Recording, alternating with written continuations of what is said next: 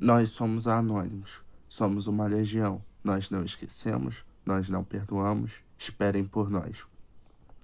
Esse é o lema do grupo de hackers criado em 2003, conhecido por Anônimos. Meu nome é Guilherme Matos e esse é mais um Segredo de um Crime. É, antes de começar o episódio, eu tenho, eu tenho algumas coisas para falar. Primeiro, eu quero desejar feliz aniversário para dois amigos meus que estão fazendo aniversário hoje, Bruno e Sara. Parabéns, cara, vocês são incríveis. E segundo aviso é que esse episódio vai ter que ser um pouco corrido, porque eu consegui muita coisa. E o terceiro aviso é que o que eu não consegui trazer para cá se ficar muito grande, eu vou fazer posts no, no Instagram para vocês ir pegando, para vocês ir pegando cada uma dessas ações da Anonymous.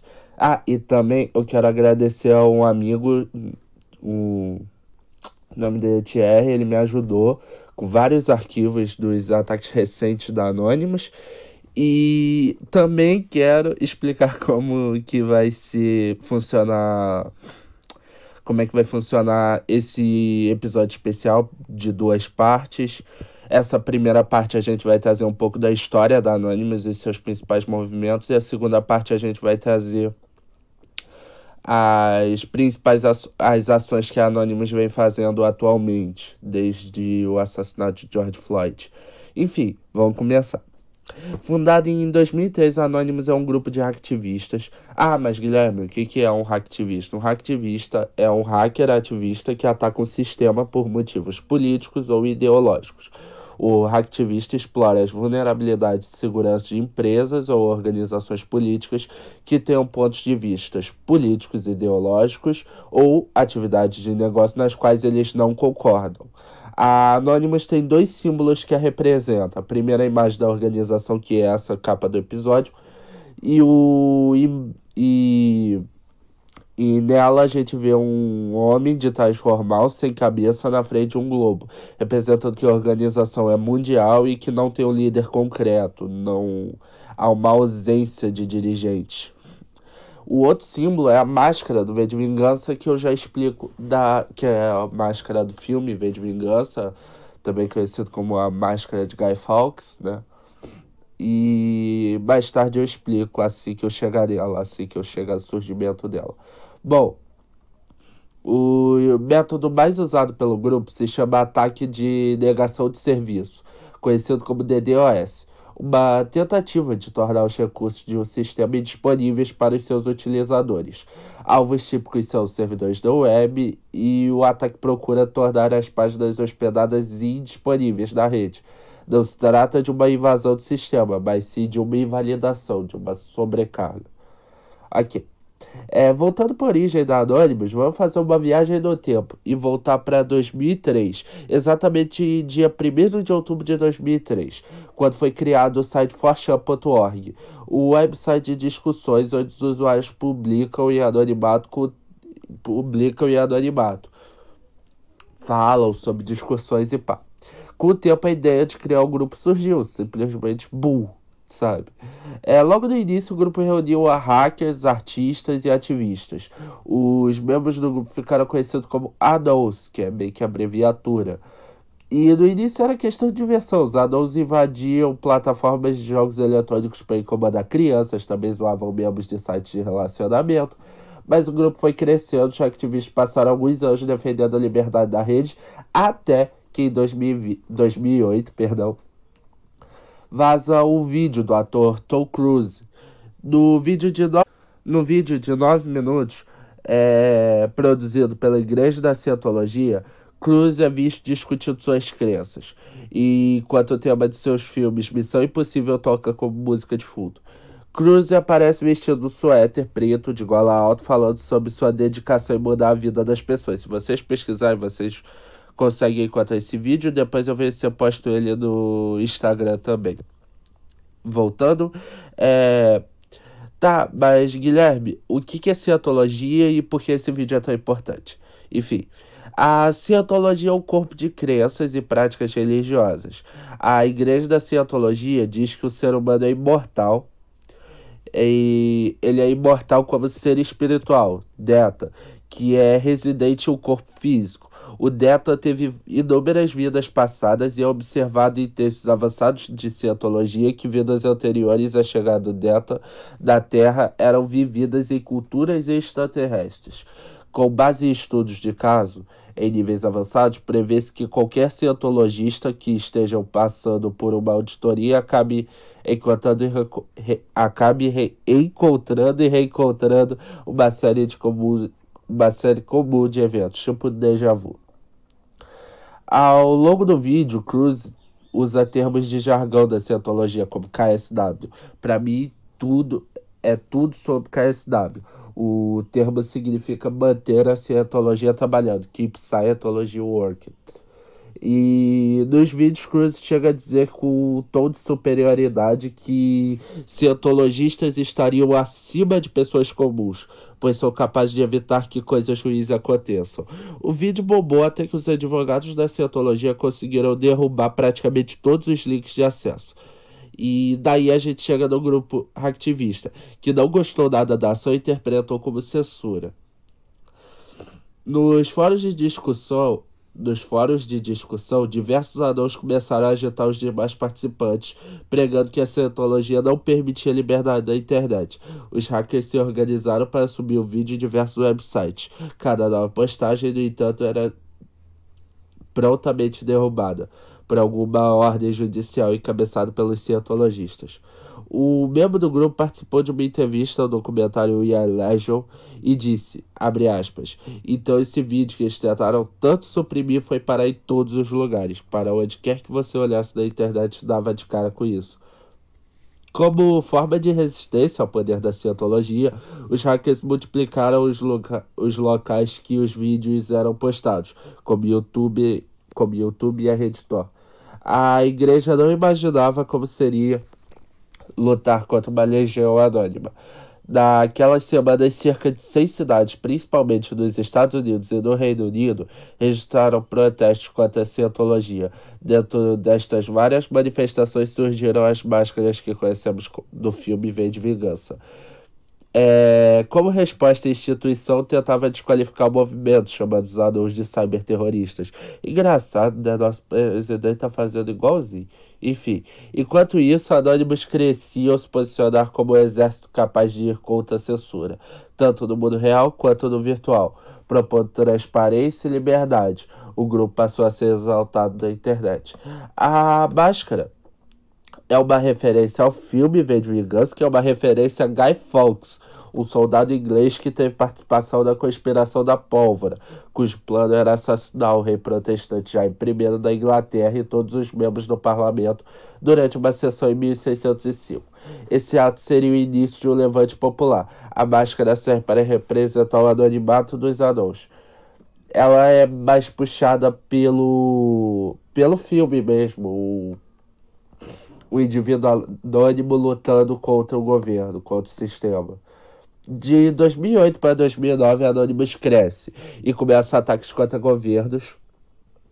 Começa ataque contra, ataques contra governos. Em junho de, 2000, de 2009, o presidente Mahmoud Ahmadinejad foi eleito no Irã e iniciou uma série de, iniciando uma série de protestos em todo o país. Nesse espírito, foi formado o Anonymous Irã, o projeto online entre Anonymous e o The Pirate Bay, o site de busca do torrent. O Anonymous Irã ofereceu aos iranianos uma, um fórum para se comunicar com o mundo, que foi mantido em segurança, enquanto o governo iraniano reprimia quaisquer notícias online. É, o projeto Skynet foi lançado pelo Anonymous no mesmo mês para combater a censura da internet em todo o mundo. Em setembro daquele ano foi iniciada a Operação Diggeride contra o governo australiano, que estava iniciando seus planos de censura da internet para bloquear conteúdo malicioso, que incluía pornografia infantil. Tá, porém, acabou envolvendo qualquer site que mostrasse sexo, drogas ou violência. Em protesto, o Anonymous usou o ataque de DDoS, derrubando o site do primeiro-ministro Kevin Hood por cerca de uma hora. Em fevereiro de 2010, o governo australiano foi alvo novamente. Dessa vez, o governo estava para aprovar uma lei que tornaria ilegal a pornografia com ejaculação feminina e mulheres com seus pequenos. A premissa é de que aparentemente uma estrela pornô com seus pequenos deveria ser menor de idade. Em resposta, o Anônimo se envolveu na operação T-Storm, usando ataques de DDoS para derrubar vários sites do governo australiano. Em setembro de 2010, a Operação Payback foi iniciada, o grande marco da história da Anonymous. A MPAA, Associação de Filmes da América, e a RIAA, Associação da Indústria de, da Gravação da América, contrataram uma empresa de software indiana, Aplex, para lançar ataques de DDoS ao The Pirate Bay. Lembra do The Pirate Bay, que já tinha uma relação boa com a Anonymous? e em outros sites relacionados a compartilhamento de arquivos. O Anonymous então publicou uma carta dizendo que iria atacar a RIAA, a MPAA e a Aplex como resposta à sua perseguição ao Pirate Bay. Eles justificaram sua ação dizendo que estavam cansados do interesse corporativo controlando a internet e silenciando o direito das pessoas de divulgar e compartilhar informações. A operação Payback continuou em dezembro, mas dessa vez os alvos foram Mastercard, Visa, Pay PayPal e Bank of America e Amazon, em defesa do Wikileaks. Essa operação ganhou o lema. É... Você chama de pirataria, nós chamamos de liberdade. Esse foi o lema que a que a Anonymous lançou em campanha Operação Payback. O Wikileaks é o. Para quem não sabe que é, o que é o Wikileaks, o Wikileaks é o site onde denunciantes podem postar informações privilegiadas sobre atividades governamentais corruptas em todo o mundo. Quando o governo dos Estados Unidos exigiu quando o governo dos Estados Unidos exigiu que o Wikileaks parasse de divulgar tais informações, várias empresas que o apoiaram no passado se voltaram contra o site congelando contas e encerrando seus servidores. O Anonymous decidiu então intervir em nome da causa de Julian Assange, que é o líder da Wikileaks, e declarou guerra a Mastercard e PayPal por se recusarem a fazer negócio com o Wikileaks. Em 8 de dezembro de 2010, os sites da Visa e da Mastercard foram derrubados pelo grupo por três dias, gerando prejuízo de 150 milhões de dólares. A Wikileaks, galera, já divulgou coisas bem incríveis, tipo é, projetos de foguetes, alguns, algumas coisas surreais. E Julian Assange hoje está preso, para quem não sabe. E se eu não me engano, ele está na Inglaterra. Isso eu não garanto para vocês. Eu não parei para pesquisar sobre a Sangue. Enfim, voltando à Primavera Árabe. Em janeiro de 2011, os sites da Bolsa de Valores e do Ministério da Indústria da Tunísia foram derrubados por mais ataques anônimos de DDoS. Como uma reação à censura do governo tunisiano, o, go o governo da Tunísia tentava restringir o acesso à internet de seus cidadãos e cidadãos, desculpa, e prendeu muitos blogueiros e cyberativistas que criticavam seu governo. Ainda nesse mês, o governo egípcio tornou-se o próximo alvo. Começaram as ações com a intenção de remover o presidente egípcio Hosni Mubarak do poder, uma vez que o governo impediu que seus cidadãos, cidadãos, desculpa, acessassem o Twitter. O Anonymous derrubou o site do governo egípcio com ataques de DDoS. Outro momento importante, agora eu vou focar só nos que eu acho mais importante, porque já temos 15 minutos de podcast a HB Gary Barr, depois de afirmarem ter se infiltrado anônimos, a empresa de segurança tecnológica HB Gary, HB Gary Barr e seu CEO Aaron Barr foram atingidos por um dos maiores ataques do grupo de hackers até hoje. O grupo encerrou o sistema de telefonia da empresa e invadiu seu sistema de dados, divulgando mais de 68 mil e-mails privados. Esse incluía dados dos usuários, informações sobre empresas concorrentes e os planos da HB Gary Barr de derrubar o Wikileaks. E não parou aí.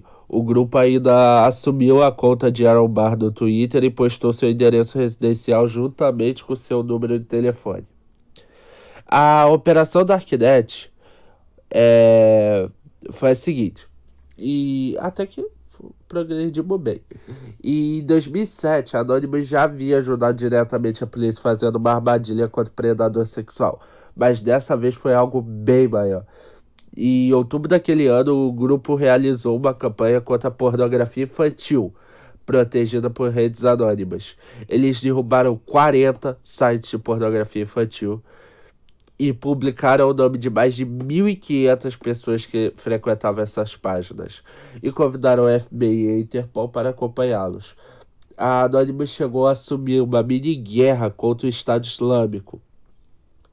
O grupo preza a vida, logo não se identifica com as, com as atitudes dos grupos terroristas. E em janeiro de 2015, o Estado Islâmico fez um ataque contra o jornal satírico Charlie Hebdo, resultando na morte de 12 pessoas e ferindo 5 gravemente, e ainda matando policial da periferia de Paris. E uma invasão em um supermercado em que foram feitos reféns e quatro deles morrendo. O Anonymous logo responderam declarando guerra contra o contra o Estado Islâmico e contra o terrorismo, caçando e divulgando nomes, contra, contas e localizações possíveis de membros de grupos terroristas. Ataque de, de novembro de 2015. Mais uma vez, em 2015, o Estado Islâmico agiu na França, matando mais de 120 pessoas em ataques terroristas por toda Paris e deixando centenas de feridos.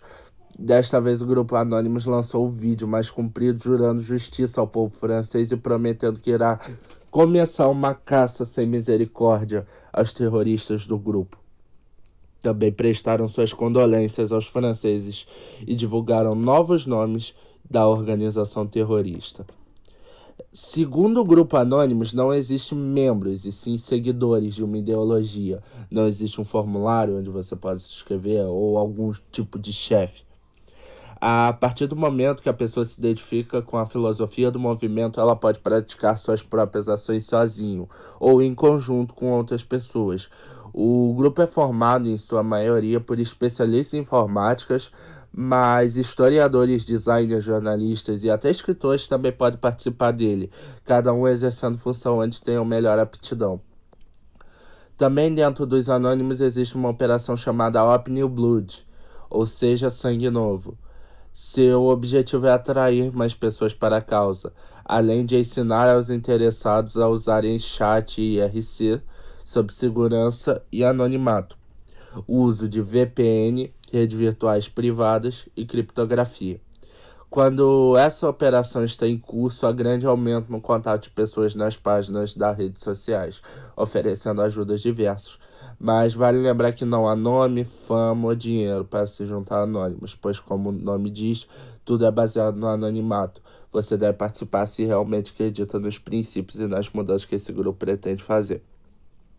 É, o problema de não ter um líder, galera, é que muitos agem individualmente e muitos agem até contra até contra a, o que a Anonymous acredita e se intitula como um Anonymous, como um Anon. Isso às vezes prejudica muito, gerando até gerando até ofensas, tipo, ah, isso é certo, ah, eles estão fazendo certo. Enfim, galera. Esse foi a primeira parte do nosso episódio sobre Anônimos de duas partes. Espero que tenham gostado. É, por favor, eu peço que compartilhem, eu peço que deixem favoritei, eu, deixo, eu peço que apertem no botão do coração, qualquer coisa, porque foi muito difícil fazer esse episódio.